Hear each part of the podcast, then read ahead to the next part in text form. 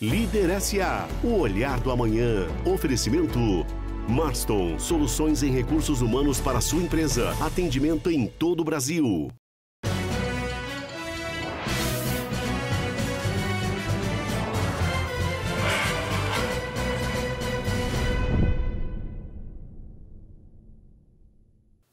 Oi, pessoal! Obrigado pela especial audiência de vocês aqui no nosso Líder SA, que a pauta é empreendedorismo, inovação e liderança.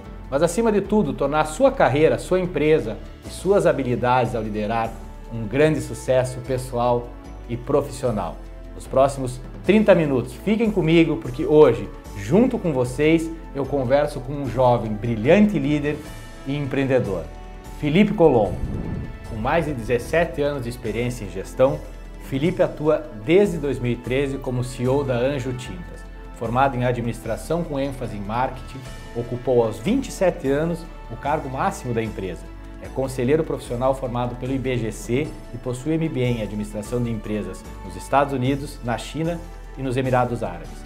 Em março, Felipe lançou seu primeiro livro, Gestão Profissional na Prática, pela editora Gente a obra já se tornou um best-seller e entrou na lista das mais vendidas da revista Veja e Publish News. Felipe, seja muito bem-vindo ao Líder SA e ao SBT.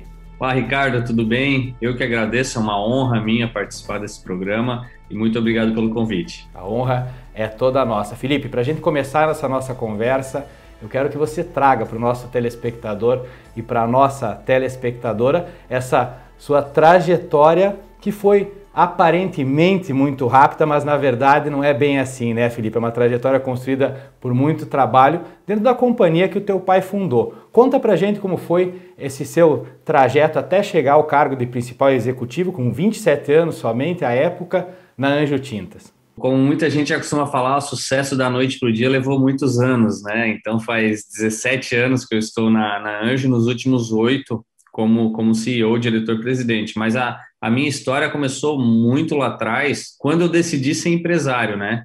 Quando eu decidi ser empresário, eu lembro exatamente o dia, eu tinha 14 anos, e foi numa palestra que o, que o Beto Colombo, meu pai, estava tava fazendo, e eu falei, cara, muito legal isso que meu pai faz, eu acho que eu quero fazer isso aí. E, e dali para frente eu comecei a me preparar para um dia assumir a presidência da Anjo.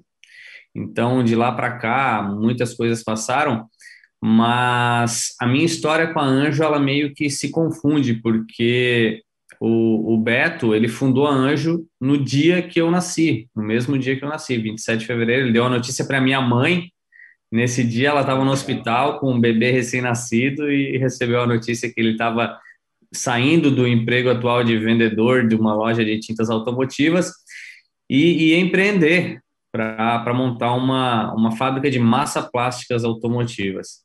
E dali para frente a minha história acabou se confundindo, mas foi com 17 para 18 anos que eu realmente entrei efetivamente para a empresa de, de forma é, profissional. De lá para cá eu, eu, fiquei durante quatro anos num, num processo de trainee dentro da empresa, passando por todos os setores. Então eu comecei trabalhando na carga e descarga, depois produção, estoquista, expedição, é, depois de expedição fui para laboratórios, e depois fui para a área de escritórios também, RH, controladoria, custos, finanças, logística, suprimentos. Fui passando por todas as áreas da empresa durante quatro anos, Ricardo. E quando eu me formei, porque eu trabalhava durante, eu trabalhava durante o dia, cumpria o, a carga horária da empresa, e à noite, então, eu ia para a faculdade. Final de 2018 me formei, em administração com ênfase em marketing, e então surgiu a possibilidade de eu estar viajando. E como a Anja é uma empresa muito focada na área comercial, é, na época, o meu treinamento na área comercial foi o seguinte: eu ficava 21 dias viajando em campo com nossos representantes, eu piquei o Brasil todo, do, norte ao sul, leste oeste, é, viajei naqueles barquinhos com, com rede, cara, fiz fiz de tudo. E aí eu fiquei durante sete meses, 21 dias é, viajando é, com, com, os nossos representantes, visitando clientes e atendendo os clientes, e sete dias na empresa. 21 dias viajando, sete dias na empresa. Fiz isso durante sete meses, e aí depois desse período foi que eu assumi a minha primeira função na Anjo.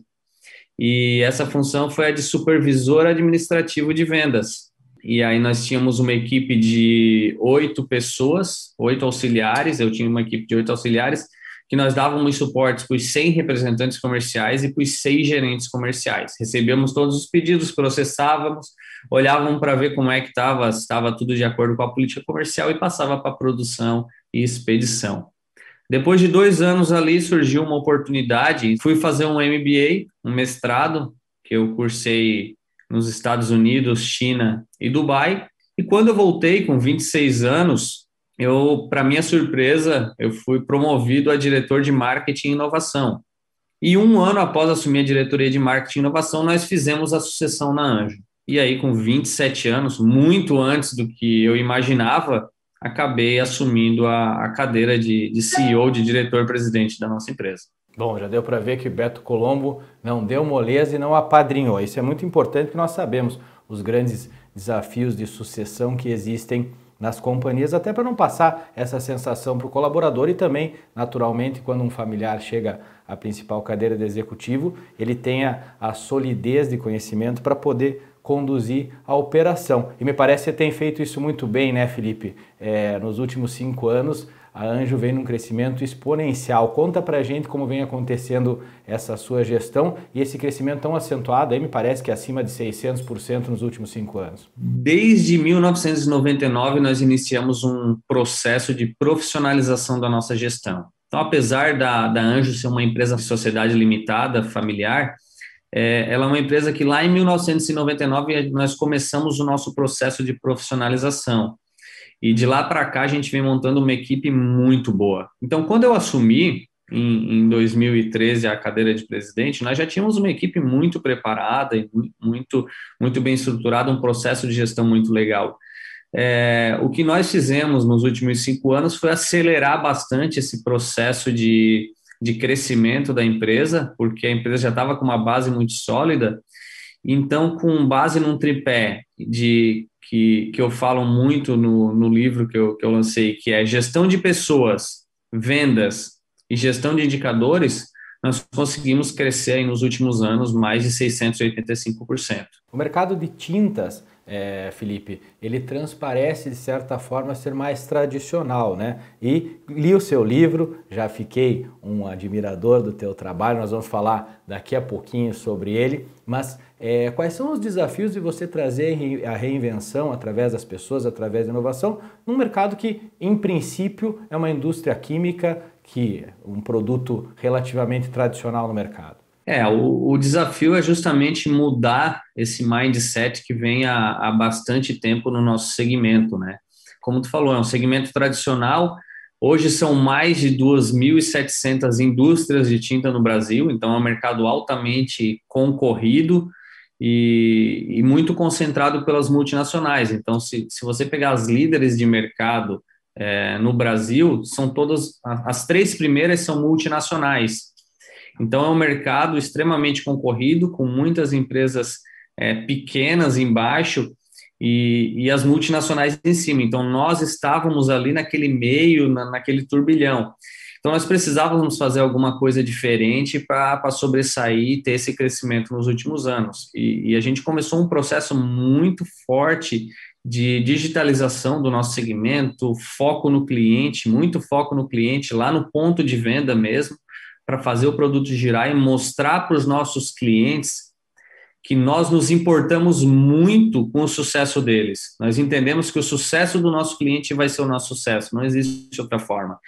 Então, muito mais do que uma relação de, de fornecedor e cliente, a forma como nós atuamos é muito mais uma forma de parceria e que nós estamos ao lado do nosso cliente, pensando muito em como fazer com que o negócio dele dê certo. Porque se o negócio dele der certo, o nosso negócio, como consequência, também vai dar certo. Para o nosso telespectador, Felipe, tem uma referência, os concorrentes, como você citou, multinacionais, por exemplo, são marcas que controlam marcas de tinta, por exemplo, como a BASF, já tive com o Lacerda aqui no programa, então realmente é uma concorrência que vem muito forte, muito pesada e vem um crescimento exponencial é, de uma empresa como a Anjo familiar e com um líder tão jovem à frente, hoje com 34 anos, é realmente muito legal. Inclusive, lendo o seu livro, que está aqui na, da nossa bancada Gestão Profissional na Prática. Recomendo a todas e todos que estão nos assistindo, que é uma leitura excepcional. Você fala muito em aprender com a insatisfação do cliente. Conta para o nosso telespectador que está lá na ponta, que tem o seu negócio, às vezes um pequeno negócio, não uma indústria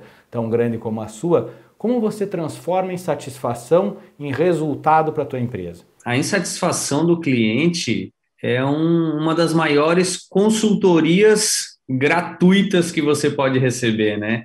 Então, um, uma das ferramentas que nós aplicamos ali na Anjo é o NPS, Net Promoter Score. O Net Promoter Score é uma pergunta, uma pergunta única, que, que pede para o cliente é, dar uma nota de 0 a 10. De 0 a 10, quanto você indicaria Anjo Tintas para um amigo ou familiar? Porque se essa pessoa indica a Anjo para um amigo familiar, é porque a gente está fazendo a coisa certa, né? E quando ela não indica, que ela nos dá uma nota de 0 a 6, que é um cliente detrator, é, porque a, a, classificação é assim: de 0 a 6 é um cliente detrator, 7 e 8 é um cliente neutro, 9 e 10 é um cliente promotor. Então, o que nós buscamos é a nota 9 e 10. É, quando um cliente dá uma nota abaixo de 6, ele tem a, a possibilidade de escrever por que, que ele deu essa nota abaixo de 6. E como eu falei, é uma consultoria que esse cliente está dando para nós, e muita gente fala, pô, esse cliente é um chato, está reclamando. Nós na Anjo entendemos pelo contrário, fala, cara, se esse cliente está reclamando, é porque ele gosta da Anjo e ele quer que nós melhoramos o serviço, porque quem é o cliente que gosta de reclamar? Quando a gente vê lá no NPS um cliente reclamando da logística, nós vamos lá entender o que está acontecendo com aquele cliente, com a logística daquele cliente e tomamos medidas é, para solucionar aquele caso. E isso faz com que a gente tome medidas para melhorar frete, melhorar política comercial, campanhas de marketing, política de pricing também. Então, a reclamação do cliente é uma ótima fonte de informação para que você melhore o seu negócio. E nós entendemos dessa forma, né, Anjo? É, tem uma passagem no seu livro que eu achei muito legal, em que você faz uma contrabalança, talvez, entre conhecimento e atitude. Compartilha com o nosso telespectador o que, é mais importante, conhecimento ou atitude? Pensa numa pessoa que você considera que tenha sucesso. E sucesso pode ser qualquer coisa, é um termo muito amplo. E se eu pedir para listar três características e classificar elas como conhecimento, habilidade ou atitude, eu tenho certeza que mais de 70% das características citadas são relativos a atitudes. Não adianta nada as pessoas lerem um livro e aí depois disso, legal, estou com conhecimento e não faz nada. Conhecimento, se não for colocado na prática, ele não serve para absolutamente nada. E é por isso que, que muitos coaches acabam funcionando, né, o, o Ricardo? Porque o coach é um cara que você paga para cobrar que você faça o que você falou que vai fazer. E às vezes é por medo de errar, né? às vezes é por medo de errar. Uma coisa que, que, me, que me frustra muito é ver como muitas pessoas é, lidam com o fracasso de uma forma negativa. Se errar faz parte do processo de evolução, por que, que a gente fica tão chateado quando a gente erra? Por que, que a gente tem muito medo de errar? Se você não está falhando o suficiente, é porque você não está inovando, você não está arriscando o suficiente. E, e, e para que isso aconteça, é preciso criar dentro da empresa uma cultura de incentivo ao erro. É claro que a gente não tem não tem a, a pretensão de dizer, ah, vamos errar o tempo todo, não, porque é, errar faz parte do processo, sim. Agora, o que a gente não pode é permanecer no erro. Né? Então, quando acontece um erro é, na nossa empresa, nós ficamos tristes, é claro, nós não queríamos errar, mas nós entendemos que, cara, essa é uma falha que tem, o que, que a gente vai fazer para não errar, para não errar de novo? vamos errar de outra forma, mas não repetir o mesmo erro, né? E vamos aprender com essa, com essa falha. Quais são os princípios de valores que você procura passar para os teus colaboradores da empresa? Os princípios da, da Anjo, nós temos nove, nove princípios, nove valores que guiam toda, toda, a nossa, toda a nossa gestão, toda a tomada de decisão dentro da empresa. Semanalmente, nós temos uma reunião de diretoria, onde os diretores se reúnem para para conversar sobre o que aconteceu na semana anterior e para tomar decisões em conjunto, porque nós acreditamos sim que, que o coletivo é muito mais forte do que o individual e, e que, e que a gente precisa tomar decisões em, em colegiado, porque essa, essa história de que é preciso um, um, super CEO, um super diretor, eu não acredito nisso. Eu trabalho cada dia mais forte para que a Anjo não dependa de mim. Ou seja, eu quero ser um cara que seja dispensável, que a empresa não precise do Felipe para tocar, porque só assim eu vou ter uma equipe muito forte. E hoje nós temos uma equipe, hoje eu posso dizer que eu posso tirar 30, 60 dias de férias que a empresa vai rodar muito bem, talvez até melhor do que enquanto eu esteja lá. É, mas nós temos uma equipe muito boa, realmente. Nosso grande diferencial é a nossa equipe.